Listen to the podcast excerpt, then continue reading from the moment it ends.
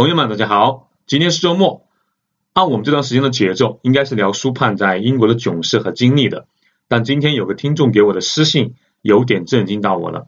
他说他的弟弟是一个重度失眠患者，经常睡不好，二十几岁的年纪，头发掉的非常快。最严重的是，他前两天得知弟弟因为这个患上了抑郁症，而且还很严重，有虐待自己的倾向和行为了。他担心弟弟因为这个病会想不开。问我啊，每天工作这么忙，忙到这么晚睡，会不会失眠？如果失眠了，是怎么克服的？我把前几年我写的一篇文章发给他了。今天呢，也借这个机会读一读，尤其是对那些睡眠不太好、压力比较大，甚至有点抑郁的听众朋友，可以好好听听，相信多多少少会对你有些帮助的。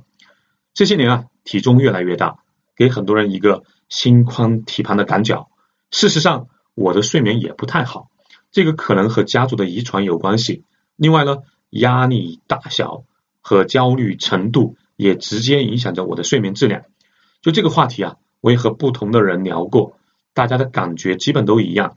工作压力一大，或者因为房价上涨，挤破头皮想送小孩进重点学校等等事吧，就会感到焦虑，会常常在床上辗转反侧，夜不能寐。和好几个朋友聊下来，发现失眠的背后往往有更深层次的东西，那就是不希望比别人差，不愿意被圈子边缘化和被抛出自己所谓的圈层。看看啊，谁谁谁谁读书那会比我差远了，人家现在开着豪车，没事就一家人满世界的游山玩水。还有那家伙啊，和我一起进的公司吧，他现在在深圳都买了房，还是关内的房子，资产近千万呢。我们前台的小丽啊，背的都是 LV 的包啊，每周都会在朋友圈秀秀吃到的大餐，哪像我们顿顿在厨房做，天天窝在家里，想晒都没有个机会。现实中和电视里听到了很多类似上面这样的台词，痛苦源于比较。微信朋友圈这个大秀场啊，又是各种比较的放大器。人是这样的一种动物，大多数人会把自己的幸福和荣耀。迫不及待的向世界宣告，背后的伤悲和痛苦会隐藏起来。一个人在深夜舔舐，独自承受，默默结痂，或者至多也就向最亲的人倾诉。而这些阴影在朋友圈也是极少能见到的。很久之前，我读过一一本心理学方面的书，里面呢有一组漫画给我的印象很深，据说是取自朱德庸的漫画，名字叫。我从十一楼跳下看到的，我看见十一楼一直就是在外面显得很恩爱的夫妻正在吵架打架，看见九楼一直很坚强的小强在偷偷哭泣，看见八楼阿丽发现了自己的未婚夫和自己的闺蜜睡在了一起，看见了七楼小明在吃他的抗抑郁药物，看见了六楼失业的阿明还在打电话。急着找自己的工作，看见五楼受人尊敬的王老师正在偷穿他老婆的内衣，看见四楼小红正在和男朋友闹分手，看见三楼的阿伯还在盼望子女来看望他，看见二楼的丽丽还在看她失踪半年老公的照片。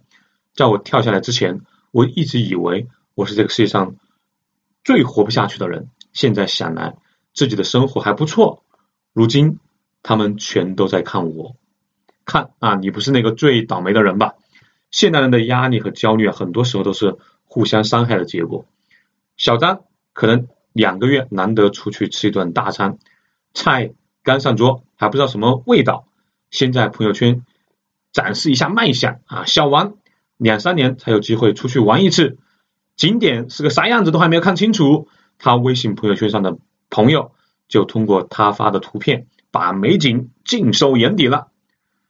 陈小姐前脚刚秀完她新买的 GUCCI 包包，接着银行卡就银行信用卡的催款电话就到了，没办法她，只有厚着脸皮再找父母要钱，不够的那部分呢，就找她的男朋友阿伟借。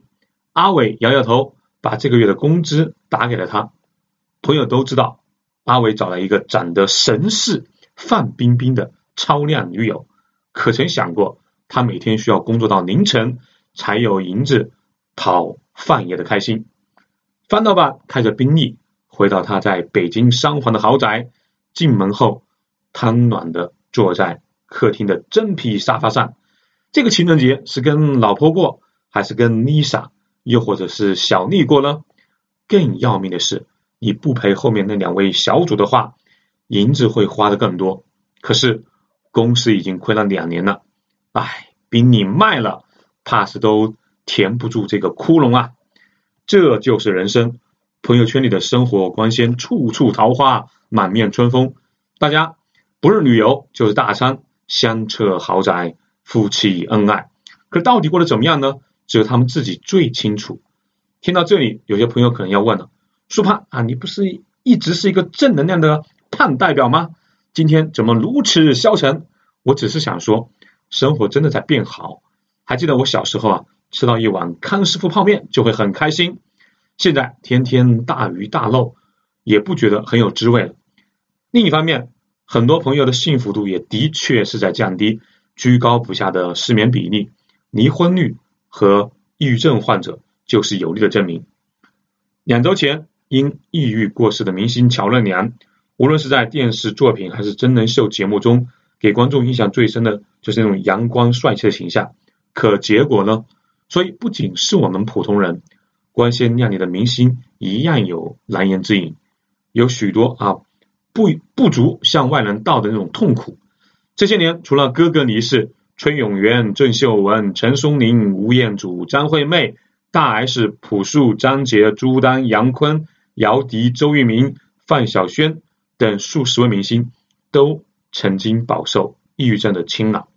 而抑郁症和长期的失眠有着必然的联系。如何解决失眠或者说抑郁症的问题呢？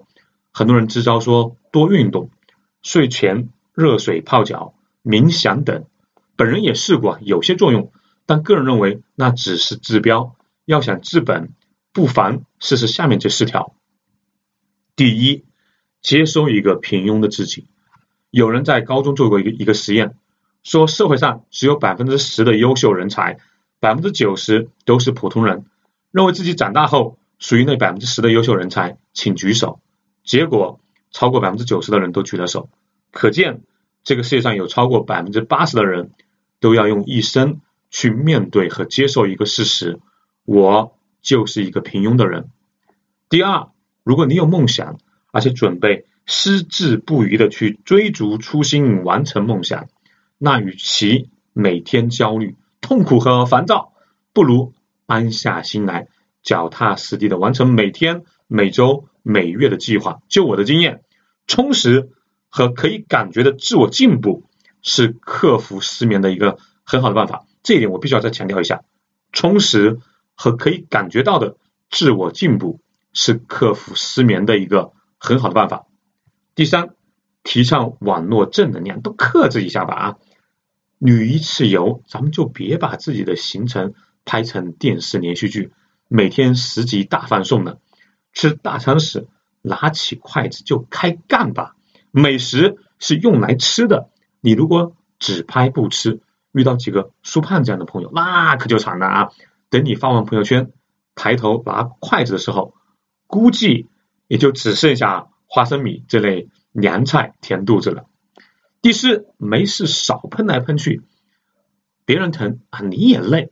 就算是明星或者哪个不认识的人，留点口德，出来混都不容易，人家也是。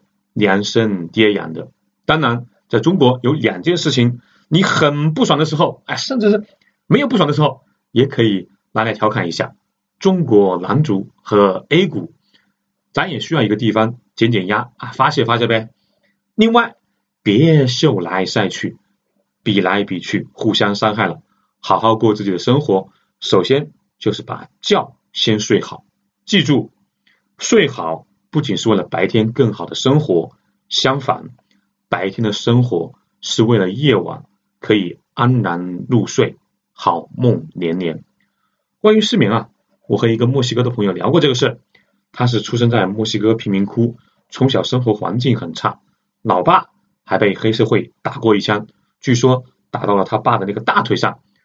所以呢，后来有些重活他老爸都做不了，家里的条件就更差，而且他和弟弟还有姐姐经常被人欺负，所以小时候就没有安全感，睡眠呢不好。后来好不容易上了大学，毕业之后好几个月都没有找到满意的工作，压力很大。他姐姐教了他好些办法，比如什么睡前做深蹲，还有睡不着的时候就默默的数数，效果都不太好。最后他妈妈教了他一个办法，每天睡觉前半个小时什么都不做，关灯，放一段轻音乐，然后闭着眼坐在那里，摸着自己的头发，轻声说：“我爱我的头发。”然后摸着自己的眼睛，我爱我的眼睛。之后是鼻子、嘴巴、手臂、小腹、大腿、小腿，一直到脚面，都轻声重复上面的话。最后说我爱自己，更爱这个世界。之后关掉音乐，平躺着啊就可以入睡了。据说这个方法很好，我没有尝试过，因为我最多属于轻度失眠。一般二十分钟、三十分、三十分钟啊就可以入睡了。如果上面这些方法你还是睡不着，苏汉就把压箱底的秘诀传授给你，不要告诉别人呐。打开 Pad，搜索新闻联播，放小声点，然后戴上眼罩，不要被电子设备的灯光射到。我保证你很快就能睡着。世界各国人民都处在水深火热之中，只有我们中国人民过着。幸福快乐的生活，生活多么美好！睡着了吗？